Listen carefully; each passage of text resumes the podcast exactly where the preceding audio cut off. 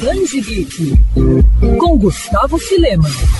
Criado na década de 50, o prêmio Jabuti é o mais tradicional prêmio literário do Brasil, sendo concedido pela Câmara Brasileira do Livro. O Jabuti tem 20 categorias, divididas em quatro eixos, cada uma delas com cinco finalistas. Isso, claro, além do prêmio principal, que é o livro do ano. Mas o evento também premia quadrinhos, e neste ano o vencedor foi Marcelo Quintanilha, que levou um jabuti pela história em quadrinhos Escuta a Formosa Márcia, publicada pela editora Veneta. Essa não é a primeira vez que Marcelo leva um troféu para casa pela HQ. O gibi foi altamente premiado na Europa. No quadrinho conhecemos a história da enfermeira Márcia, mãe solteira, nascida e criada em uma comunidade do Rio de Janeiro, que vem travando uma verdadeira batalha doméstica para disciplinar sua filha, a insubordinada Jaqueline. Apesar do auxílio de seu companheiro, o Aloysio, padrasto da garota, tudo parece inútil, já que Jaqueline não aceita submeter a nada que impeça de sair por aí e fazer o que quiser sem dar satisfações a ninguém. Apesar de ser uma história ficcional, ela é cheia de emoções. Ao ler, você consegue se conectar com os personagens,